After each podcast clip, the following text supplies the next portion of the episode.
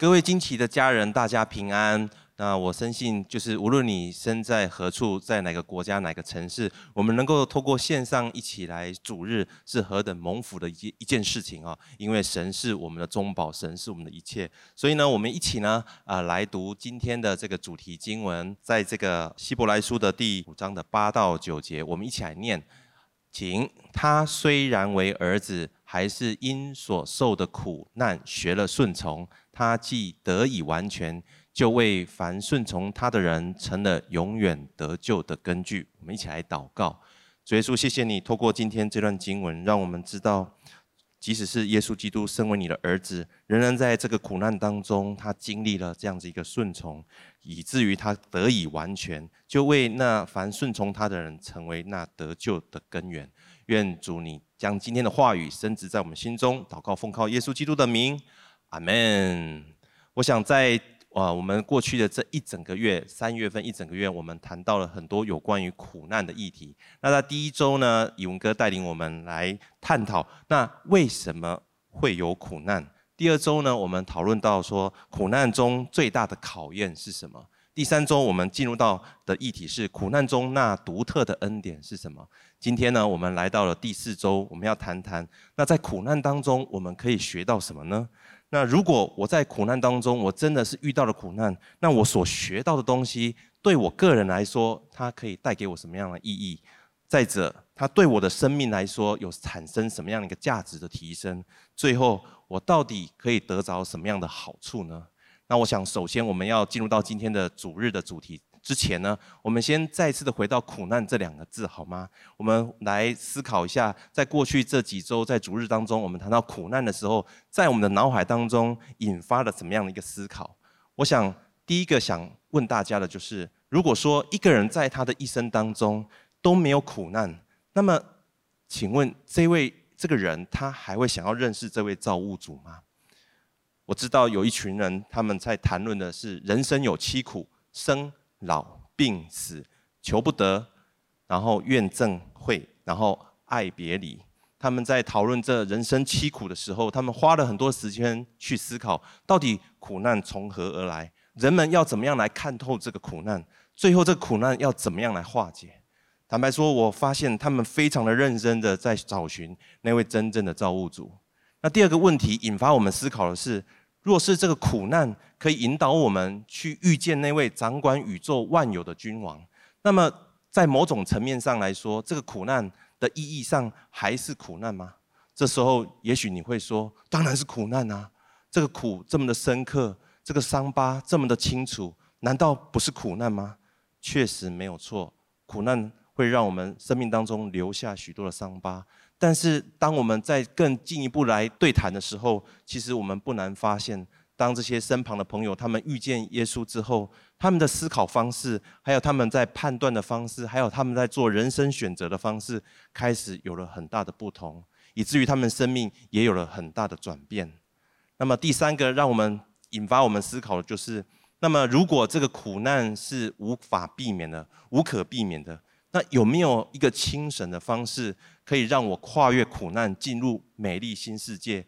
那么最好不要啰嗦，给我一个简单的答案吧。不知道大家有没有曾经被问过这样的问题，然后被挑战过？因为他们常常说，如果你没有办法在一句话里面去回答这个问题，那么代表你还没有想通。那面对这样的问题来到我面前的时候，我自己的准备是信耶稣得永生。你说啊，什么这么简单？那你有没有搞错呢？那有时候有些人就是采取安静，那甚至有些人就开始转移话题。那今天天气不错，东西很好吃。那再者，以文哥之前也有提到的是，人们会投以关切的眼神在你的身上，说：“那你怎么了？”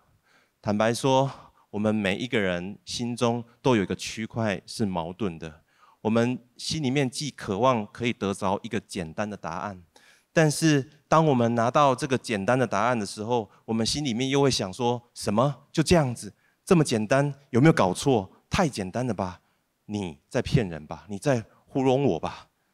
因为我们每一个人的人生经验告诉我们说，越是简单的答案，其实越不简单。所以有人这么说：台上一分钟，台下十年功，甚至有人说十年怎么样磨一剑。人们知道要进入到一个丰盛，要进入到一个美好的一个状态之下，其实前面有许多的路程跟历程是必须要经历的。但是我们每一个人心中的深处，我们又渴望丰盛，同时我们也很渴望快一点，最好有一个超自然的，好像一个呃，就是作为马上就展现在我们面前。但是在这样的过程当中，在等待的过程当中，我们又很担心，万一怎么了？怎么了？所以我们心就在那边摇摆不定，所以以至于在这样子一个矛盾冲突当中，我们人就开始要来寻求，是不是有一位神可以成为我们的帮助？我发现，在台湾。我们台湾许多人真的是非常看重这位有一位神成为我们的帮助，因为从政府所公布的资料可以看得出来，光是单单是传统信仰的庙宇，在台湾有登记有案的就有一万五千多间，如果再含那些没有登记的，可能有十倍之多。我深信我们每一个人在我们内心都有这样子的短短的对话，也许只是稍纵即逝，一闪即过，但是却也是。我身旁许多人，他们在内心深处，当他们遇到他们人生许多的苦难的时候，他们会浮现出的对话。我想说的是，当一个人在遇见神之前，那么人们想要找出苦难的来源，因为我们想要靠自己来解决苦难这个问题。当我们遇见神之后，人们明白苦难有其意义，所以我们开始愿意学习顺服神给的管道。所以我今天要给大家的第一个标语就是。苦难呢，是学习顺服的管道。苦难呢，改变了我们每一个人的最深的信念，使我们开始寻求神，也开始称颂神。在圣经旧约当中，有一位君王是巴比伦王，他的名字叫做尼布甲尼撒王。这位君王非常有宏图大略，而且非常有影响力。他是一个征服者，他也是一个创造者。那非常有名的这个空中花园城市，就是在他的手中，在他执政过程当中所建造起来的城市。同时，他也将许多的邦国纳入他的版图，当然也包含耶路撒冷。当他攻破耶路撒冷的时候，他从耶路撒冷犹太这个民族当中呢，他掳掠了许多优秀的人才，里面有其中有四个人，就是伯提沙撒、沙得拉、米煞跟亚伯尼歌。当他掳掠了这四个年轻人之后，他们发现这四个年轻人非常的与众不同，但就仅止于此。接着呢，在一这个事件当中呢，那其中有三个人，沙德拉、米萨跟亚伯尼歌，因着不愿意来敬拜这位君王所雕设的这个金像呢，所以就被这个国王丢到火炉当中。当丢到火炉当中的时候，这个君王发现他们这三个人不但没有烧死，而且还有第四个人。像神子一样与他们同行，以至于这些呃三个人从火炉当中走出来的时候呢，身上甚至没有火燎味，以至于这一位不可一世的君王尼布甲尼撒说：“沙得拉、米煞、亚伯尼歌的神是应当称颂的。”他认可犹太这个民族的神是非常厉害的神，但是与他有没有关系？完全没有关系。接着，这个君王又做了一个异梦。当他做了这个异梦的时候，他希望全国的术士可以来帮助他解梦，但是他出了一个难题给这些术士，他告诉他们说：“既然你们要解梦，那你先告诉我，我做了什么梦。”这些术士完全没有办法面对这个困难，以至于最后但以理来到君王的面前，不单是将这个梦来告诉这个君王，同时也将这个梦的内容要表达的意思来向这个国王来做解说。以至于这位王在但以理书二章四十七节是这么说的：这位王对但以理说：“你既能显明这奥秘的事，你们的神诚然是万神之神，万王之王，又是显明奥秘事的。”这位不可一世的君王亲眼见了，那也亲身经历了，但是对他来说，他只是认同犹太人的这一位神是万王之王，是万神之神。以至于神再次的在梦境中来对这位尼布甲尼撒王说话，他让他做了一个梦，一棵大树连地极都看得到，但是这棵树却被砍伐下来，以至于在解梦的过程当中，他知道他会面临一些的挑战，但是十二个月之后，他仍然是按照他自己的习性来统治这个国王。他说到说，这大巴比伦不是用我大能大力，建为京都，要显我威严荣耀吗？当他说完的时候呢，这位君王被赶出世人，与兽同住，吃草如牛，头发长如鹰，然后指甲长如这个爪子一般。等到他过了七期，知道原来有一位造物主，有一位真神是万王之王、万主之主的时候，他才恢复过来。以至于他恢复过来的那一刹那，他说道：“我尼布甲尼撒举目望天，我的聪明复归于我，我便称颂至高者，赞美尊敬活到永远的神。”他又再说：“现在我尼布甲尼撒赞美尊崇恭敬天上的王，因为他所做的全都诚实，他所行的也都公平。那行动骄傲的，他能降为卑。”我要说的是，很多时候我们人内心深处的信念是非常非常难以改变的。即便有证据摆在我们的眼前，有许多充足的线索陈列在我们的面前，甚至在梦境当中，我们看到了一些的图像，甚至有人将他的建议、将他的提醒带到我们的面前，我们人仍然可以视若无睹。我们仍然可以按照我们过去的习惯在过日子，一直等到苦难来到我们面前，我们亲身进入的时候呢，我们的信念才愿意改变。坦白说，我们每一个人在我们心中也住着一个小小的尼布甲尼撒，不是吗？而就在苦难来临的时候，我们转向真神呼求的时候，那么这一位真神的救赎也就临到我们的生命当中。就某个层面来说，人类最大的苦痛，那就是将自己占为己有的这个主权要来交还给神，因为我们人常常认为，我自己走过了一些经历，我看透了一些事情，然后我就可以将我内心里面那个叛逆的自我给收服了。想不到回首一看的时候，却发现那个顽逆的自我竟然在那边活蹦乱跳。我认为一个人他愿意来信耶稣，比一个人病得奇迹式的医治还更奇迹。因为一个人的信念要改变是何等的挑战。神知道我们每一个人内心的固执会带来极大的刚硬，所以以至于在这样子刚硬跟固执的心态之下，我们常常会遇到许多的苦难，也以至于我们在苦难当中，我们甚至心灰意冷，我们要想办法要让这个人。有所醒悟的时候，常常这个人必须要先知道，或者是明白，或者是感受到旁边有一个人跟他有相似的经历，然后甚至有更苦的经历的时候，他才可以感受到原来他不孤单，原来他是可以被同理的。耶稣他知道我们的心，他知道我们人最常说的一句话就是：你不了解，你不是我，你无法知道的。我所经历的你不懂，或许我真的不懂，或许我真的不知道。或许我真的无法理解，但是这位神既称为是全能的神，我深信他知道，他了解，他完全的明白你所承载的苦痛，否则他如何称为这至高的神呢？在圣经但以理书，刚刚我们所读的经文是这么说的：我便称颂至高者，赞美尊敬活到永远的神，他的权柄是永有的。他的国存到万代。尼布甲尼撒王，他经历了这么多的奇迹，然后最后才在苦难当中，他有所醒悟，以至于我们发现苦难，他改变了我们的信念，使我们认得谁是我们的神，以至于我们开始学习如何来顺服神。所以，当一个人在苦难当中知道这位神之后，他第一个反应也许就是：好，那如果世界上有一位真神。那么神仍然是做他的神，然后我继续受我的苦吗？那么我要给大家第二个标题，就是当我们在苦难当中，我们愿意选择顺服神，将必然看见在苦难背后的意义跟价值。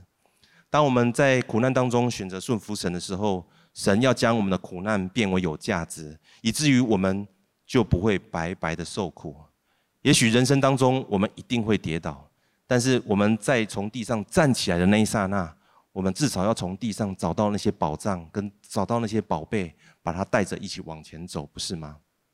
所以我跟大家分享的第一个，我们在苦难当中可以看到的意义跟价值是什么？当我们心愿意谦卑的时候，愿意全然顺服神的时候，神要赐给我们尊荣。我们华人的这个圣贤曾说啊：“天将降大任于斯人也，必先苦其心志，劳其筋骨，饿其体肤，空乏其身，然后行拂乱其所为也。所以动心忍性，增益其所不能。”你知道古人他们观察，当一个人要承载这个天呃这个非常重责大任之前呢，上天会来训练他的心智，甚至他的身体也会受到一些冲击。然后呢，他在做事的过程当中，把他的次序把他给打乱，然后让他的性格是可以沉稳的，然后最后可以增加他的技能，以至于他最后可以承载天上天要赋予他的这个责任。这是从人而来的观点。那么，若是从神而来的观点是什么呢？我们来看看圣经他怎么说。在腓立比书第二章六到十一节是这么说的：他本有神的形象，不以自己与神同等为强夺的，反倒虚己，取了奴仆的形象，成为人的样式。既有人的样子，就自己卑微，存心顺服，以至于死，且死在十字架上。接着再往下。所以神将他升为至高，又赐给他那超乎万民之上的名，叫一切在天上的、地上的和地底下的，因耶稣的名无不屈膝，无不口称耶稣基督为主，使荣耀归于父神。若是故事只有走到在十字架就死了，就画上句点，那么真的这个故事也就跟许多可歌可泣的名人传一样。但是圣经在这边非常清楚明白告诉我们说，神将耶稣基督升为至高，又赐给他那超乎万民之上的名，叫一切天上的、地下的，甚至连地底下的，都因耶稣的名无不屈膝。神赐给耶稣基督在苦难之后极为尊贵的荣耀，赐给他一个极大的权柄。圣贤的先知呢，他告诉我们说，在自然的法则当中，他。让我们人的技能提升，而圣经告诉我们的是，在我们的灵里的深处，我们要承载这个尊荣之前，我们的心必须要先能够谦卑下来，否则这个尊荣将会压垮我们。你会看到，在这个当今世代当中，有多少的名人，他们在荧幕面前是光鲜亮丽。但是他们在个人的生活当中，其实他们承载极大的压力，许多人都面临有忧郁症的这样的一个压力。当我们要承载这个尊荣、承载这个荣耀之前，若我们的心无法谦卑顺服神，这个尊荣跟这个荣耀就会成为我们的重担。耶稣基督是我们最好的榜样，他和父神一起创造了宇宙万有。他因着父神爱他的儿女，所以呢，他愿意顺服神的旨意，来到这个世上，成为人的样式。他来到这个世界上的时候，他没有使用他特殊的礼遇，也没有随便使用那权柄。使得这些人屈服于他，并没有。请问，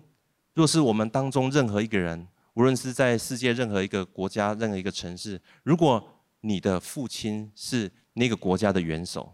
而你在你的人生的这个旅程上面，你遇到了挑战，你遇到了苦难，你被人刁难，你被人这个攻击，甚至你被人出卖，难道你不会对那些错待你、攻击你、然后伤害你的人，告诉他们说，你知道我爸爸是谁吗？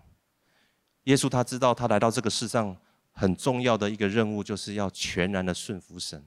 所以他在面对十字架这么大的苦难的时候，他不会害怕吗？他怕，他也恐惧，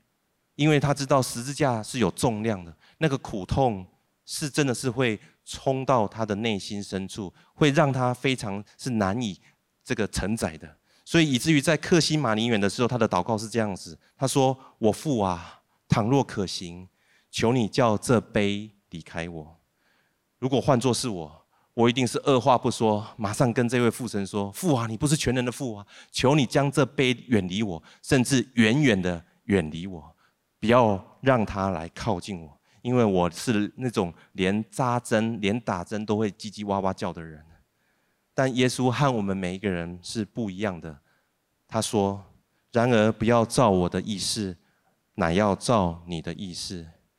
耶稣基督在面对十字架这么极为沉重的一个重量跟苦难的时候，他知道，在这个十字架的过程当中，每一个鞭子打在他身上的时候，他的肌肤会裂开，他会流血，他会疼痛。当钉子穿越他的身体的时候，那个钉子不是一钉就下去的，是一锤一锤打下去。每一个这样子一锤落下去的时候，那个痛苦、那种痛楚是冲上他的脑门，他会哀嚎，他会流泪，他会流血。当他的血液要流光的时候，他的心脏开始急速跳动的时候。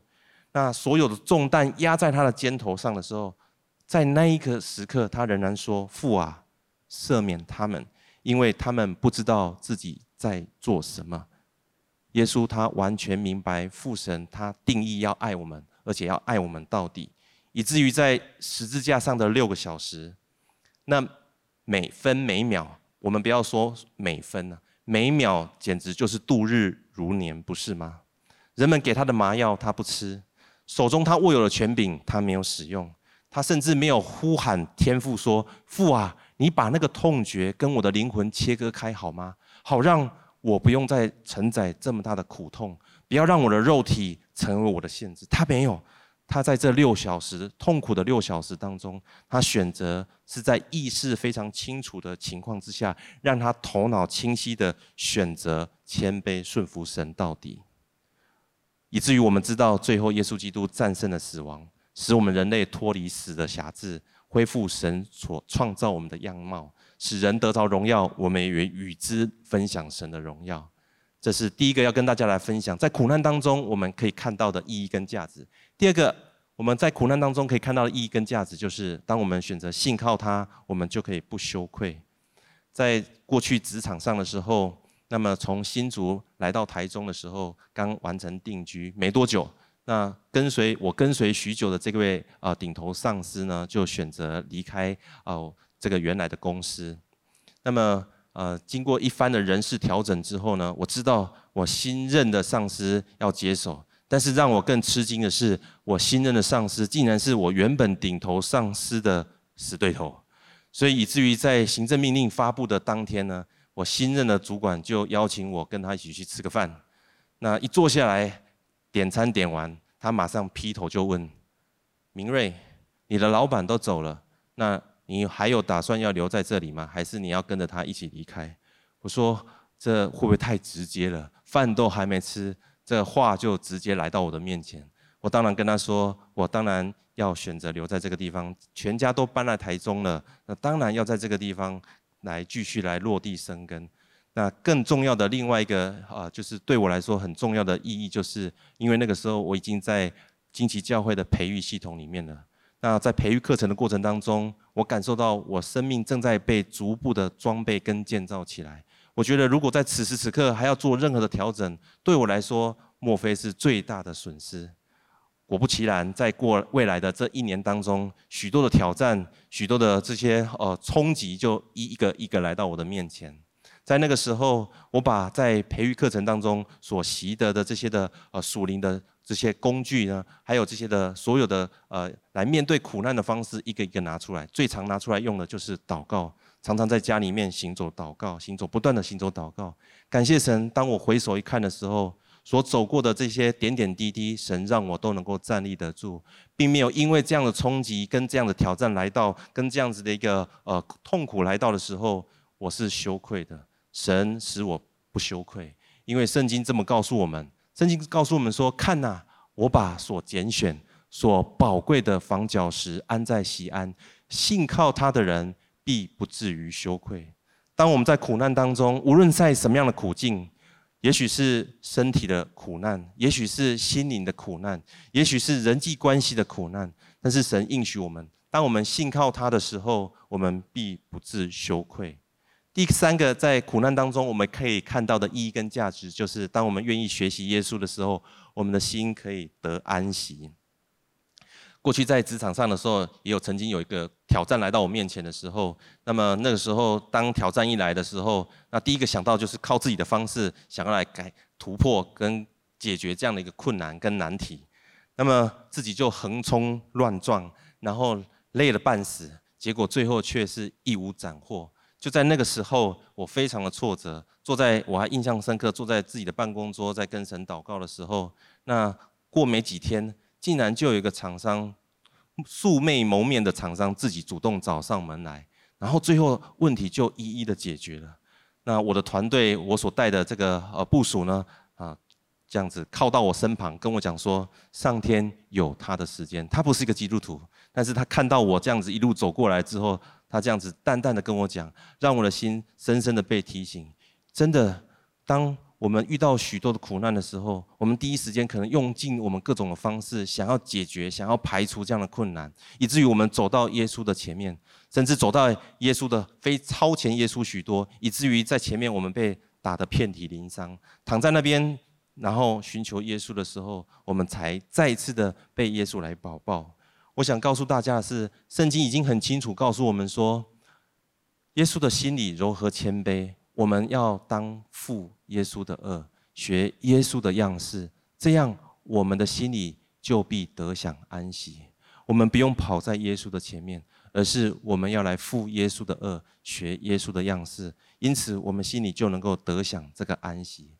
耶稣用他自己的生命来诉说什么是真正的谦卑，什么是完全的顺服。他知道我们需要有一个榜样，他需知道我们需要有一个学习的对象，所以。在过去这两千多年来，耶稣基督他透过圣经完全完整的呈现，真实的呈现一个样貌跟榜样跟典范，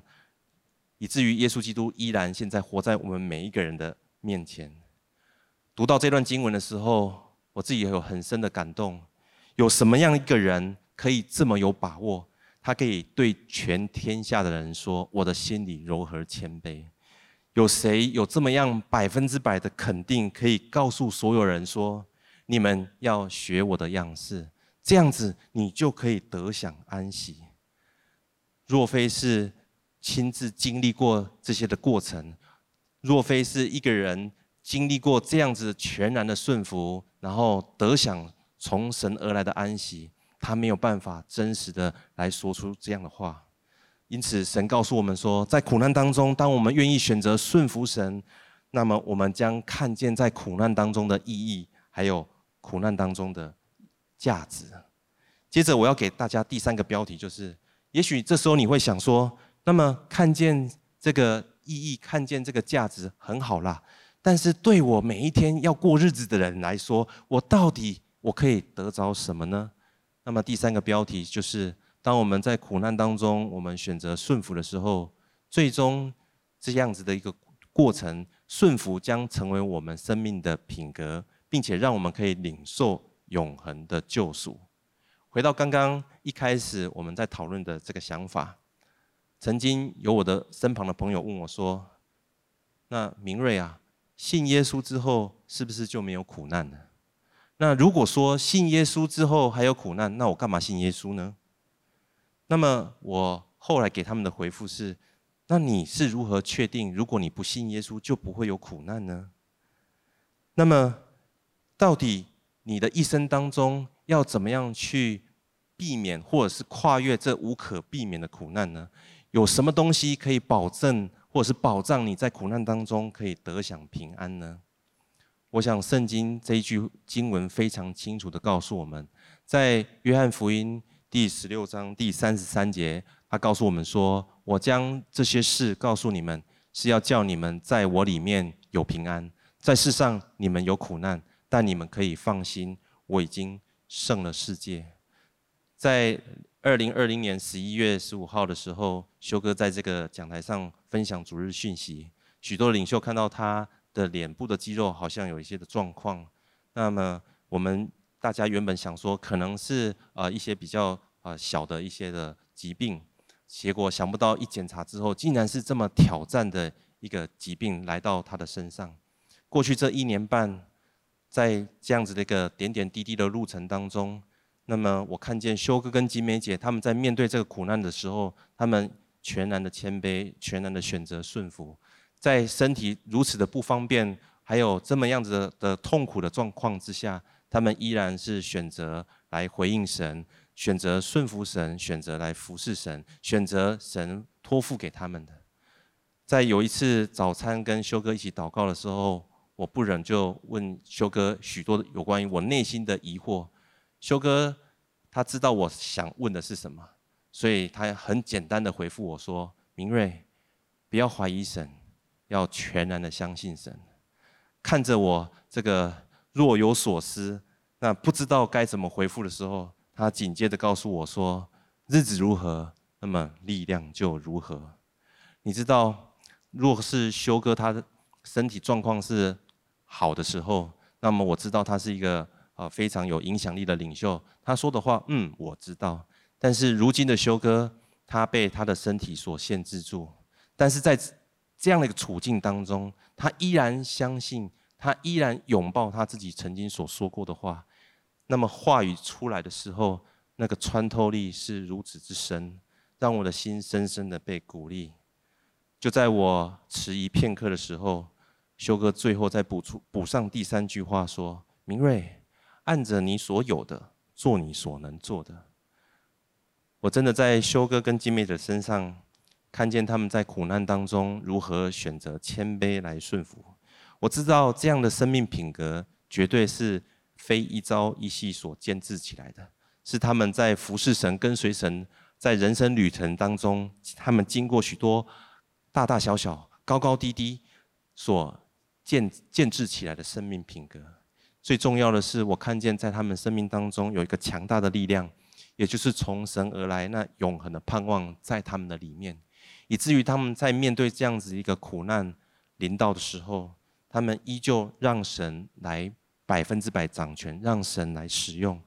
而他们继续来参与教会的建造。我要再一次回到圣经当中，耶稣一直是我们聚焦的对象。耶稣一直是我们的榜样。今天的主题经文告诉我们说，耶稣基督他虽然为儿子，还是因所受的苦难学了顺从。他既得以完全，就为凡顺从他的人成了永远得救的根源。他是这位天父的儿子，他大可不必如此，但是他愿意顺服天父的旨意，以至于他成了我们每一个人的榜样。在苦难当中，当我们选择顺服神的时候，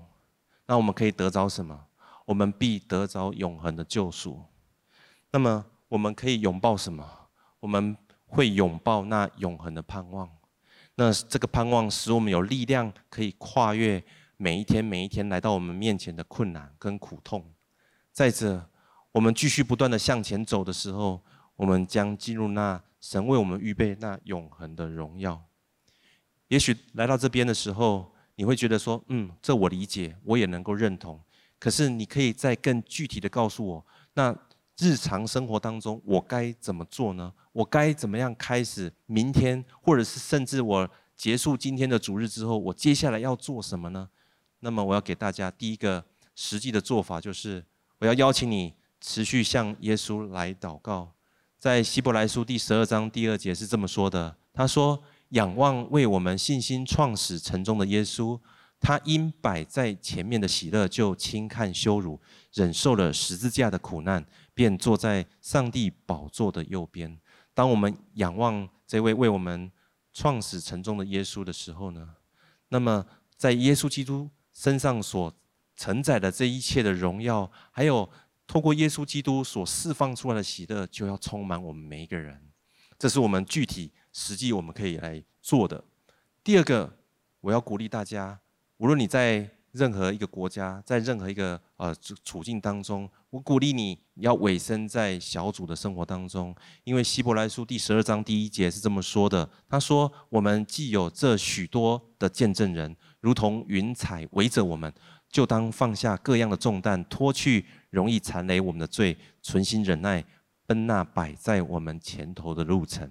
当我们身旁围着许多的见证人，他们见证神的荣耀，他们见证神的作为，他们见证神在苦难当中如何来帮助他们的时候，好像这些云彩就围着我们，让我们得着力量，让我们心被激励，以至于我们的眼目就不用再定睛在这困难当中，而是可以抬起头来定睛在神的身上，以至于我们就有力量继续来向前。所以，委身在小组生活当中，对我们来说是极其重要的。再者，第三个。我要鼓励大家，你可以稳定的来读经，然后来接受教会的装备，因为在圣经当中，诗篇一百一十九篇一百零五节这么说：“他说，你的话是我脚前的灯，是我路上的光。”神的话，它点亮我们的脚前的这个路径，在路上成为我们的光，引导我们继续向向前。那么，要怎么样来让神的话成为我生命当中的准则，让我在第一时间反映出来的时候，不是我的经验，而是神的话呢？那么，教会近期教会，我们一年都有三波的营会，那营会之后还有培育课，有成长班、门徒班、领袖班。如果你还没有完成垒包，我鼓励你来完成这个垒包，或者是你很久之前曾经跑过垒包，有些东西你已经记忆已经模糊了。我邀请你，你也可以再次的来跑垒包，透过再一次的来到神的话语里面默想的时候，让神的话内化成为你生命当中的一部分，成为你的力量，成为你的准则。还有我们教会也有网络学校，大家可以来自由在春季班、夏季班跟秋季班。来选择对你生命有帮助的课程。再者，教会里面也有许多牧养的事工的课程，还有基督生平等等的课程可以来选择，让神的话语成为我们脚前的灯，路上的光。那么，我想今天来到讯息的最后，回到一开始我们所常常被人家问的这个问题的逻辑，在今天的标语是从苦难当中学会顺服。也许有人会问我们说：“一定得在苦难当中才能学会顺服吗？可以给我一个简单扼要的理由，或是简单的答案吗？”如果你要这个简单的答案，那我预备的答案是：信耶稣得永生，信耶稣你可以得到永恒的盼望，你可以得到永生。我们一起来祷告。在今天的主日讯息当中，我想我要特别为在座。在线上，许多人来祷告。无论你在哪一个城市，无论你在什么样的苦难当中，或者是在什么样的处境当中，我要特别为正在苦难当中的人来祷告。也许你正在这个苦难当中，你心中有千百个为什么，你心中你常常觉得你过不去。为什么是我？为什么不是他？他怎么可以这样子？这些的心思意念在你里头不断的翻腾。以至于让你被愁苦来淹没，心里面你是作难的，好像你觉得你的人生来到一个处境是你是四面受敌的，你被困住了，甚至没有人能够成为你的帮助，没有人能够来理解你现在的心境。但是我觉得在今天的主日讯息当中，我觉得耶稣基督好像要对